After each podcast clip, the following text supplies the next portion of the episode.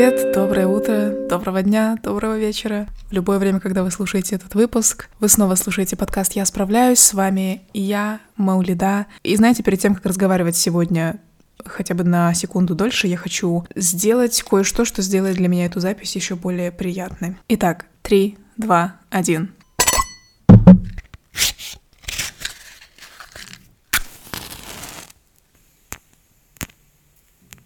Вы только что слышали, как я зажигала свечку. Сегодня у нас суббота, 1 октября, кстати, с началом нового месяца осени. Мне кажется, что октябрь — это тот месяц, когда ты по-настоящему начинаешь чувствовать, что осень здесь. В октябре достаются зимние сапоги, у нас, по крайней мере, в Астане, потому что иногда бывает такое, что в октябре падает снег. У меня начались осенние каникулы. Сегодня, кстати. Потому что вчера была пятница, вчера я сдала свой последний тест, и все, я свободна на неделю. Но это нужный брейк. Мне кажется, эта неделя поможет мне немного встать на рельсы с моим графиком контента. Короче, это все так скучно, что я не знаю, даже слушаете вы здесь уже или нет. В последнее время я стала все чаще задумываться об искусстве умение говорить «нет». Мне кажется, что это по-настоящему искусство, и в этом выпуске я хочу немножко порассуждать, почему я так считаю, и какие выводы я для себя делаю, исходя из моего опыта говорения «нет» в своей жизни. Я считаю, что это очень важная тема, которая рано или поздно всплывает в жизни любого человека. Просто, возможно, не все осознают, что проблема именно в том, что ты не умеешь говорить «нет». Перед тем, как мы начнем рассуждать я хочу начать с нашей рубрики. В начале каждого выпуска я называю две вещи, которые отличились на прошедшей неделе для меня. Одна из этих вещей которая давала мне энергию, и одна, которая отбирала энергию. Первое, что давало энергию? И я бы сказала, что это встречи с людьми. В последнее время у меня происходит довольно часто новые знакомства. Я была в Алмате, в Алматы. Я продолжаю склонять название города. Но, окей, в Алматы. Я летала туда вчера. Вчера я прилетела оттуда, то есть я была там два дня, четверг, пятница. Я была там на мероприятии, видела новых людей, познакомилась, и я очень радуюсь тому, как у меня улучшаются социальные навыки. Чем чаще я посещаю подобные собрания, мероприятия, ивенты, тем легче мне становится просто протянуть руку и, и представиться, и сказать, что я Мавлюда, я блогер, будем знакомы. Потому что раньше мне даже это давалось сложно. Войти в помещение с расправленными плечами, с прямой спиной, улыбаться всем глядя в лицо и протягивать руки.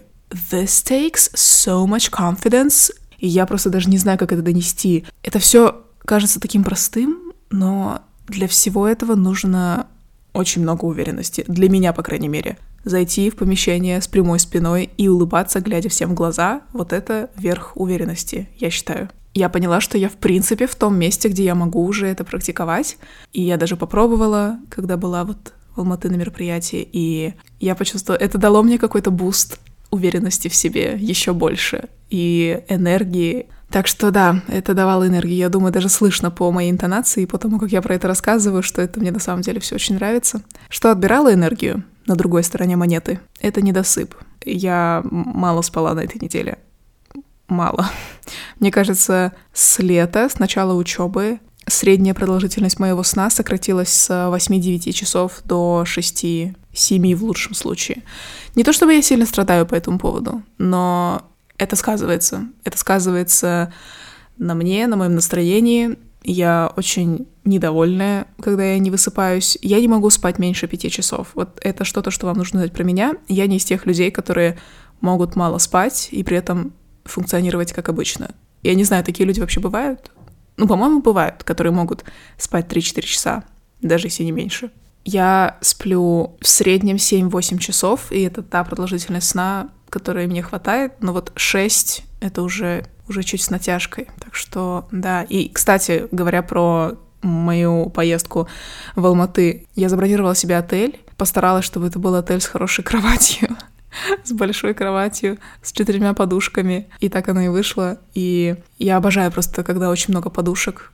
Я считаю, что нам с Тимой, и мы с Тимой спорим по этому поводу последние пару недель, я говорю, что нам нужно купить две дополнительные подушки, потому что у нас всего две на кровати, чтобы я могла с ними спать.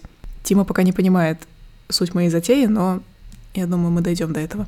У меня была одна ночь в моей поездке, и я дала себе волю. Я сказала, я буду спать без пробуждения, беспросветно.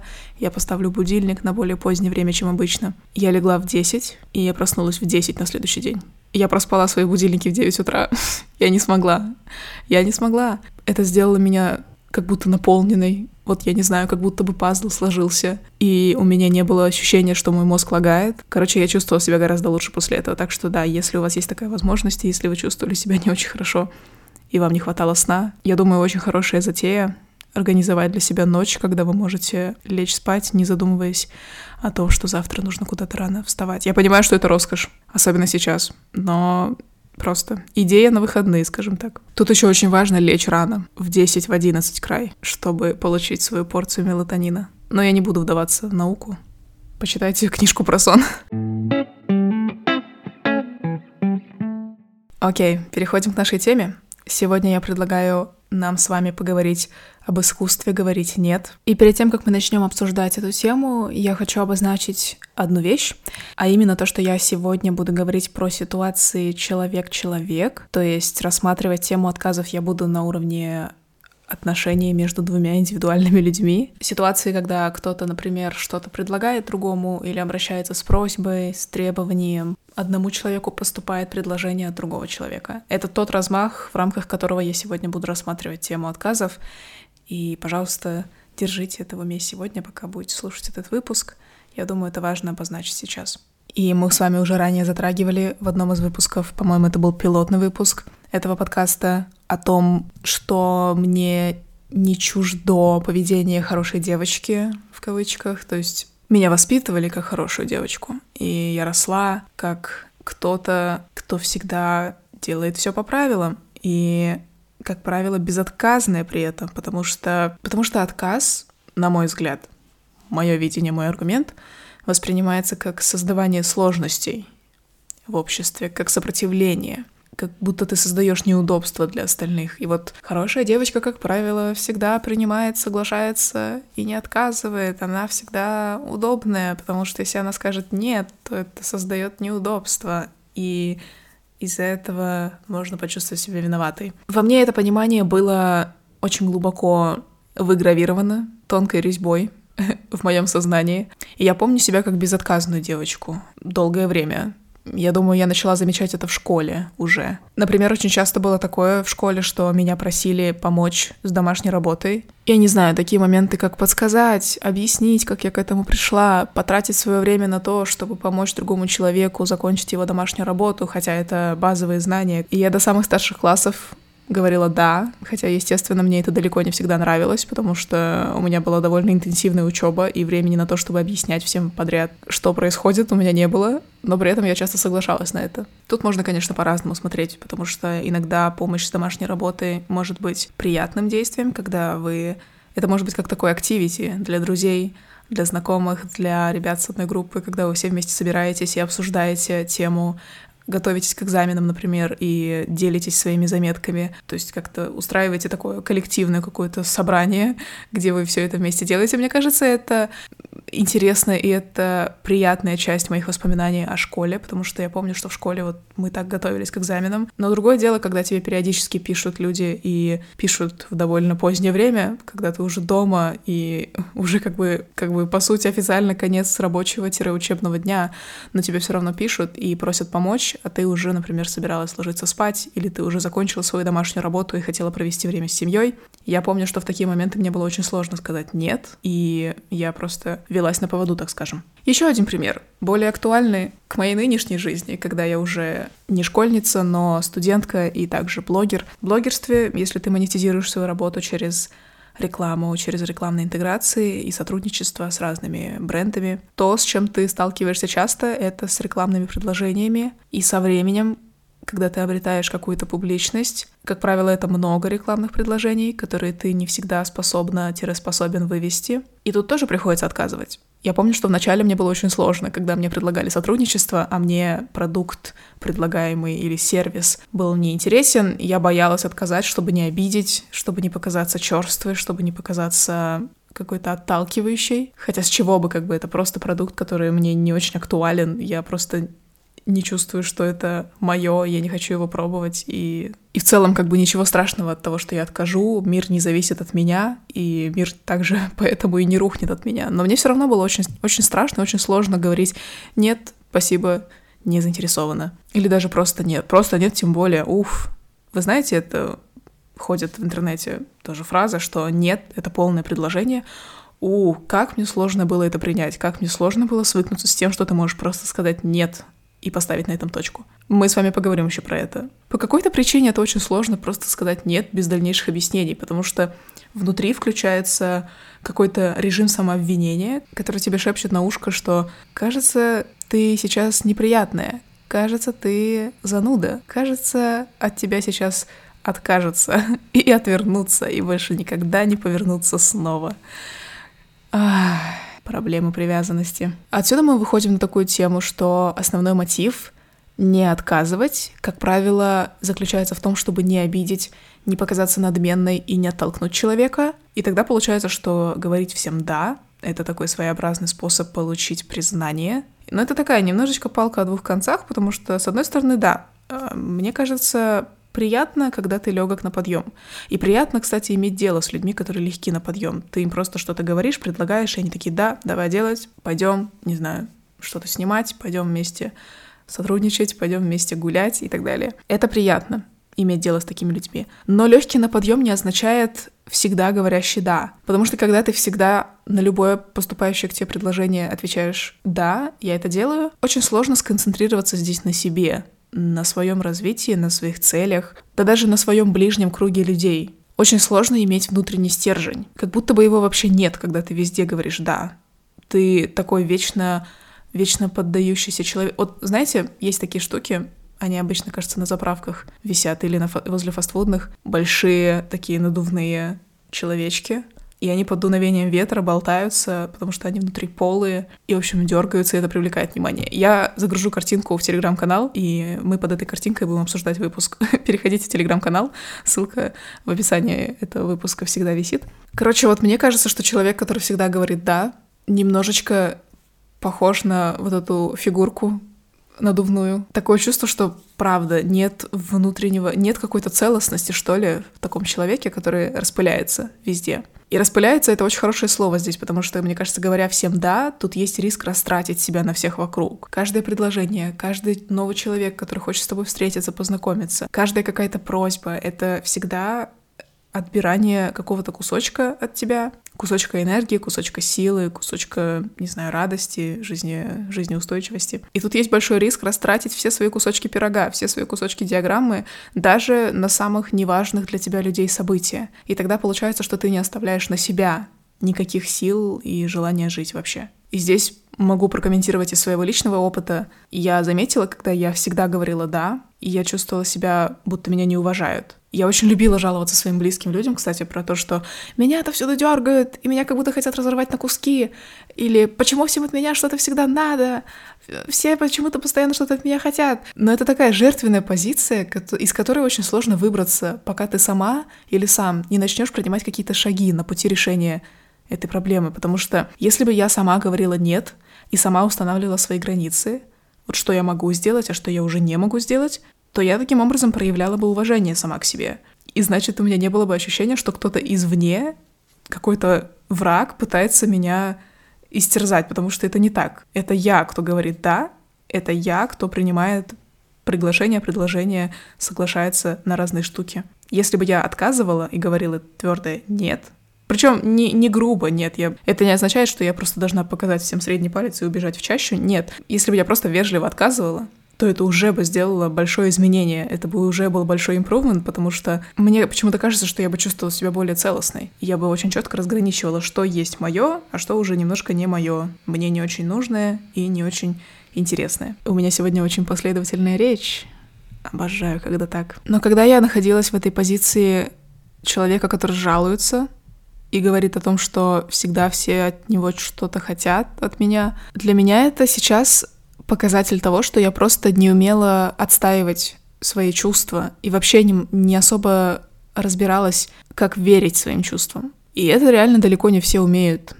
И плюс у нас как-то не принято отказывать, кажется. Не принято отстаивать вообще свою позицию, отстаивать свои чувства и говорить, что вот мое чувство внутреннее говорит мне, что я не хочу. И я не хочу, потому что я так чувствую. И вот это говорить очень странно, потому что начинаются вопросы, как правило, когда ты говоришь о том, что я просто не хочу, разного характера, которые как будто бы подталкивают тебя переосмыслить свои чувства и подумать, что что-то с тобой не так. Ну, не знаю, например, на семейном мероприятии ты не хочешь есть какой-то пирог, не знаю, пример. И ты говоришь, я не хочу, спасибо, я просто, не знаю, поем печеньку или попью чай. Тут мы немножко заступаем на проблему пищевого поведения вообще. Мне кажется, кстати, что вот такие вопросы от окружающих очень сильно могут влиять на развитие пищевого поведения у каждого индивидуального человека. И как будто бы эта тема немножко пересекается с нашей сегодняшней темой, но сегодня не об этом. Мы когда-нибудь поговорим про пищевое поведение, но не сегодня. И ты отказываешься от пирога, и в ответ начинаются вопросы. Ну вот, как же так? Мы же сегодня собрались здесь все, чтобы отметить вот это, вот это. Почему ты не хочешь? А ты точно не хочешь? Но он вкусный, но там джем. Ты же любишь джем. Малиновый. Точно не хочешь?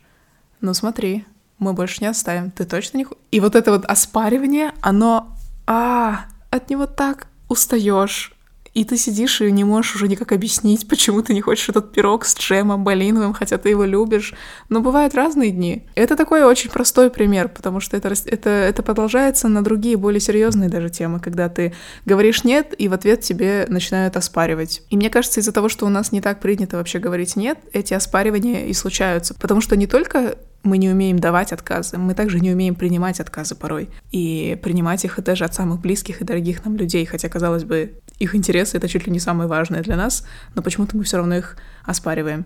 И я в том числе, я тоже от этого не свободна. Мне кажется, мне самой есть где поработать. Именно поэтому этот выпуск называется «Мне стоит научиться говорить нет». Я не заявляю в этом выпуске, что я до конца научилась уже этому навыку. Я даже не думаю, что здесь есть какой-то абсолют вообще в этом деле. Я на пути, но мне еще есть где поработать над собой. Также мне есть где поработать в том, как принимать отказы. Есть мнение вообще про отказы, что как будто бы, когда ты отказываешь, ты выставляешь себя эгоистичным человеком, самовлюбленным, эгоистичным, черствым, не задумывающимся вообще об интересах окружающих. И я очень часто слышала такой комментарий, что вот раньше мы отказывали реже и сразу были готовы помочь по первому звонку. Мне звонила подруга, я сразу вставала, бежала через весь город, чтобы ее поддержать. А вот вы сейчас такие эгоистичные, все только о себе и думаете.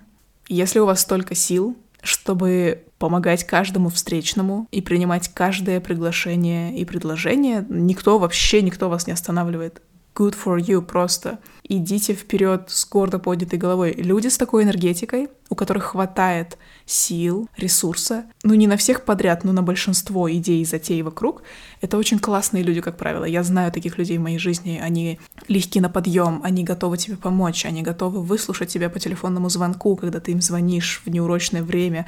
Они за любую затею и идею, они готовы поддержать дух компании. Это классные люди, правда. Но когда я говорю про то, что нам нужно научиться говорить «нет», что у нас не развита культура отказов. Я говорю про то, что отказы важны очень сильно, потому что я не знаю, распространять ли это только на постсоветскую культуру.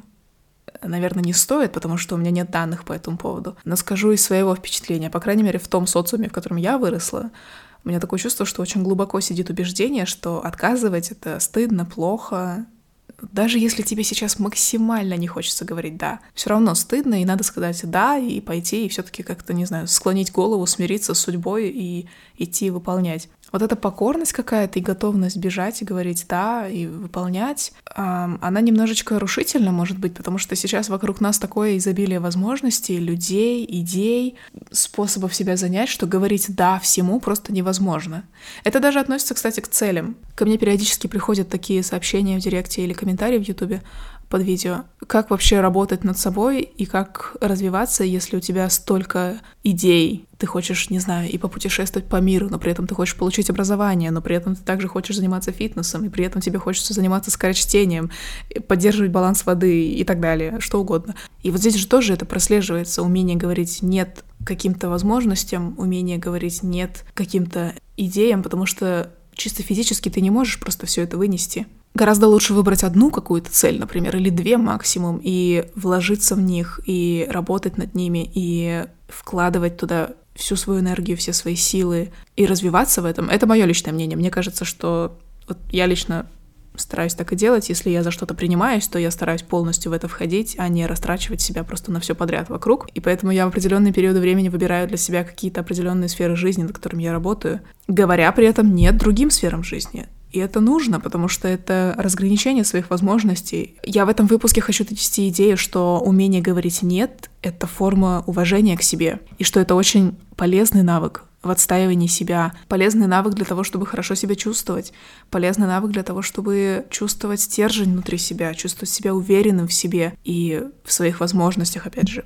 Мы с вами до этого говорили про более бытовые случаи, такие как просьба помочь с домашкой, какие-то предложения и так далее. Но вообще я считаю, что тема умения говорить «нет» распространяется и на более серьезные социальные ситуации в том числе. Мне кажется, что уметь говорить «нет» важно в целом по жизни, потому что не всегда, к сожалению, мы находимся в нормальных ситуациях, когда просто кто-то что-то предлагает, и ты можешь спокойно от этого отказаться, могут случаться абсолютно разные. И в таком случае постоянная безотказность ведет к отсутствию понимания, где вообще твоя граница. Вот где для тебя да, а где уже для тебя нет. Если ты всегда говоришь «да» всю свою жизнь, соглашаешься, не даешь отказов, боишься высказаться против, боишься дать отказ, то как понять, где твое «нет»? Я уже до этого затронула, что начать говорить «нет» и без этого сложно. Просто сложно, если ты всегда говоришь «да». Но что, если это произойдет в менее безопасной ситуации, где у тебя меньше вариантов на то, чтобы подумать, меньше возможностей взять паузу, так скажем. Если нет четкого понимания, где твое нет, просто тут я переживаю очень сильно, что разные нехорошие вещи могут происходить. И я не говорю это на беспочвенной основе. У меня у самой такие ситуации и моменты точно были в жизни, когда ты стоишь и думаешь, а где тут граница, а вот это дозволено или нет, а вот это сейчас точно происходит или я надумываю, а мной сейчас манипулируют или не манипулируют. И хорошо еще, если только манипулируют, потому что, к сожалению, больных на голову людей очень много. А, я не буду углубляться, потому что здесь можно уйти в тему домогательств, в тему насилия. Это очень непростая тема, у которой очень много граней, очень много... Это, в общем, это целая отдельная тема. Я не буду сегодня здесь про это говорить, но просто хочу обозначить, что говорить «нет» важно не только в бытовых случаях, это вообще очень полезный навык по жизни в целом. Важно очень четко понимать, какое поведение ты приемлешь, а какое поведение уже нет. И Важно также выйти из вот этого цикла самообвинения и сомнений в себе, а точно ли я могу здесь отказать, а точно ли я могу здесь сказать нет, а что если я скажу нет, и на меня как-то обрушится шквал обвинения. Важно выйти из этого цикла и твердо стоять на своих ногах. Это та ценность, про которую мне сегодня очень хочется говорить, и прям чуть ли не кричать сейчас в микрофон, но я не буду, потому что это не нужно сейчас. Меня очень привлекает, когда человек понимает, где его границы дозволенного, и также умеет достойно за себя постоять. Мне хочется быть такой девушкой и женщиной в будущем, которая уверенно отстаивает себя. Поэтому эта тема для меня так важна. Давайте теперь немножко сдвинем траекторию обсуждения. Я хочу немножко поднять тему того, что не давать отказ напрямую со временем приводит к тому, что у тебя вырабатывается отвержение к людям, к местам, к услугам, к продуктам, которые не всегда этого заслуживают на самом деле. Опять же, из того, что я говорила ранее, вот эта позиция жертвы, что от меня все что-то хотят, всем от меня что-то нужно. Конечно, бывают, ну вот просто бестактные люди, которые лезут, лезут, лезут без конца со своими запросами. Такое тоже бывает. И здесь обычно это явно заметно, и здесь в моем случае мне, мне гораздо легче отказать вот таким людям, которые не чувствуют вообще лимитов и просто продолжают напирать со своими, э, со своими советами, со своими предложениями и так далее. И здесь отказать проще. Но, как правило, бывает так, что человек даже не подозревает, что вам чего-то не хочется или не нравится делать. И если ты со временем принимаешь и продолжаешь принимать и говорить «да», таким людям, и ты переступаешь через себя, наступаешь себе на горло, не хочешь этого делать, но все равно идешь и делаешь, но при этом не говоришь об этом человеку, чтобы он не догадался, потому что если он догадается, то тогда ты снова почувствуешь себя виноватым. Это, это целая история. У меня такие ситуации бывали. Например, а, был один сервис, который очень активно предлагал мне свои услуги, и я долго тянула с тем, чтобы отказать. И я даже в какой-то момент приняла эти услуги, я поехала и побывала там. И чем чаще я там бывала, тем больше неприязни у меня вырабатывалось. И вот только потом я смогла отказать. Я могла бы всего этого избежать. Я могла бы всего этого избежать, если бы я просто сразу сказала «нет». У меня еще бывали случаи отравления и болезни после некоторых застолий, когда я, например, сидела в компании, в которой мне не очень хотелось сидеть, и я продолжала там сидеть и не уходила, просто не верила своим чувствам и говорила себе, тебе надо туда сидеть, хотя не было ничего принуждающего, я просто могла встать и уйти. И да, у меня несколько раз в моей жизни было такое, что я прям травилась после, после таких застолий и болела. Моя идея сейчас в том, что если ты не говоришь отказ, если ты не отказываешь вербально, если ты не заступаешься за себя, этот отказ найдет свой выход через какой-то другой способ, например, вот в физическом здоровье, как у меня это было с отравлением, или просто это выработает в тебе неприязнь к происходящему, и ты впоследствии будешь испытывать эту неприязнь к тем, кто даже не догадывается об этом, и кто желает тебе только хорошего, но просто они не чувствуют, что тебе это не нравится, потому что ты не заявила об этом, ты не сказала, что тебе не хочется, ты не сказала нет. Короче, суть в том, что надо поменьше притворяться здесь и просто говорить да или нет быть более четкой в этом. Это моя цель. Я хочу быть более четкой. Я хочу иметь жесткие границы. Где я говорю да, где я говорю нет. Я думаю, что меня это еще ждет. Хочется уже напоследок сказать, что я правда еще не совсем умею отказывать. Я сейчас нахожусь в таком периоде своей жизни, где мне хочется пробовать разное и давать шансы и экспериментировать. Я даю себе время на подумать, Иногда говорю нет, иногда говорю да, но, как правило, это да выходит для меня, потому что, опять же, сейчас у меня такой этап, когда мне хочется ходить на встречи с разными людьми, чтобы начать разбираться в людях и чуть-чуть больше понимать, какие люди мои, какие люди, возможно, нам с ними не по пути, какие предложения для меня, какие предложения не для меня, потому что я взрослею, я расту, и все, что со мной сейчас происходит, происходит со мной впервые. Тут просто для меня это сейчас классный период, когда я могу научиться чему-то и сделать для себя выводы. Поэтому мне кажется, что впереди меня еще ждет то время в жизни, когда отказы будут раздаваться жестче и чаще, и я буду более категорична в этом. Я думаю, что меня такой период ждет чуть подальше. Не знаю, кстати, как у вас, чувствуете, в каком этапе жизни вы себя сейчас чувствуете, потому что я знаю, что среди моих слушателей люди разного возраста, в основном, конечно, мои ровесники, но также есть люди постарше, люди помладше. Дайте мне знать где-нибудь в Инстаграм, в DMs или в Телеграм-канале, в чате. Чувствуете ли вы себя в экспериментальном периоде своей жизни, или вы как раз-таки, наоборот, достигли того периода, когда хочется отказывать больше? И более четко разграничивать свои рамки. Несмотря на то, что я не считаю, что я очень хорошо умею отказывать, очень хорошо умею говорить нет, есть все-таки парочка моментов, которые помогают мне сейчас говорить нет, когда хочется отказать. И я хочу с вами ими поделиться. Это совсем банальные советы, но тем не менее, для того, чтобы закрепить знания, так скажем, повторение мать учения, знаете ли. Во-первых, я стала чаще брать время на подумать. Я замечаю в последнее время, что когда мне приходит предложение, письмо, например, на почту для сотрудничества, или мне приходит приглашение на встречу, или мне поступает какая-то просьба, я беру время на подумать. В этом плане я не очень хороший текстер, не очень хороша в переписке, потому что я читаю сообщения, и я просто думаю, что мне ответить. И мне кажется, я не очень хорошо поступаю, потому что я читаю, сообщения, которые мне приходят. Как правило, это в виде сообщения, либо в виде письма приходит мне на телефон. Я читаю, и я не отвечаю, я выхожу. Я недавно поняла, что это не очень хорошая рабочая тактика, потому что нет ничего стыдного и нет ничего зазорного в том, чтобы сказать «Привет, окей, прочитала, я подумаю и отвечу». Вот нет ничего зазорного в этом. Но я, тем не менее, так не делаю.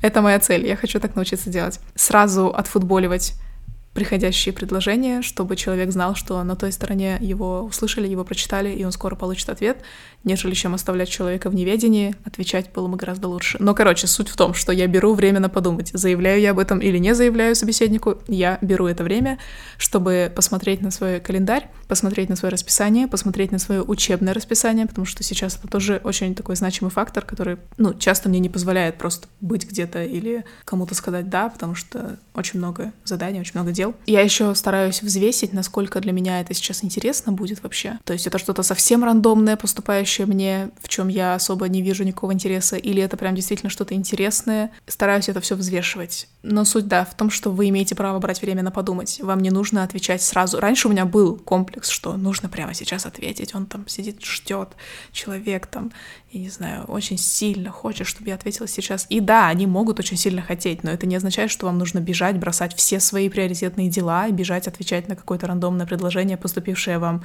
посреди дня. Не обязательно все бросать, поэтому берите время для себя, чтобы прислушаться к себе перед тем, как давать ответ. И последнее, что помогает мне говорить «нет», я уже это озвучивала сегодня. Понимание, что нет — это полное предложение. Вот правда, все, просто давайте запомним это вот так. Не обязательно перед всеми танцевать и раскланиваться. И я это то же самое говорю себе. Благодарю, но нет. Спасибо за предложение. Но нет, сейчас я не заинтересована. И то, то, что я сейчас называю, это тоже танцы, это тоже раскланивание. Не всегда это нужно, иногда можно просто сказать «здравствуйте, нет». Я все таки люблю оставаться в рамках этикета, и я стараюсь поздороваться, поблагодарить за то, что человек это предложил, сказать, что я не заинтересована, и попрощаться с уважением. Вот, для меня это сейчас оптимальный вариант. Вначале покажется странным говорить «нет» и точка, но вы привыкнете. Это дело привычки, я считаю. «Нет» означает «нет», я придерживаюсь этой позиции. «Нет» человека не должно означать, что нужно сейчас это нет оспорить. Нет означает нет. Конечно, бывают разные ситуации. Иногда, если ты оспоришь нет, может быть, даже из этого выйдет что-то хорошее. Разные бывают ситуации. Но если человек жестко и категорично говорит тебе нет, значит это нет. И пока мы сами практикуем это, пока мы сами практикуем отказы, я надеюсь, что это понимание все крепче будет закрепляться в обществе, что если тебе отказали, просто прими это, просто прими это. Человек имеет право на отказ. Мне очень нравится эта тема. Она большая для меня, и я работаю над тем, чтобы уметь более свободно говорить «нет». Надеюсь, что сегодняшний выпуск подтолкнет и вас к тому, чтобы задуматься о том, насколько этот навык в вашей жизни присутствует. Давайте обсуждать. Пишите мне, пишите, что думаете, отмечайте подкаст в Инстаграме, в сторис, где вам это удобно. Я очень люблю смотреть ваши отметки, как вы гуляете, как вы едете в метро и слушаете при этом подкаст. На сегодня это все. Спасибо, что были со мной. Я желаю вам приятной недели предстоящей. Я желаю вам как можно больше сил справляться со всем, с чем вы справляетесь сейчас. Ссылки на мои социальные сети и на мой YouTube-канал вы найдете в описании к этому выпуску. Мы с вами услышимся в следующем выпуске совсем скоро, на следующей неделе. Помните, что вы справляетесь, и пока. thank you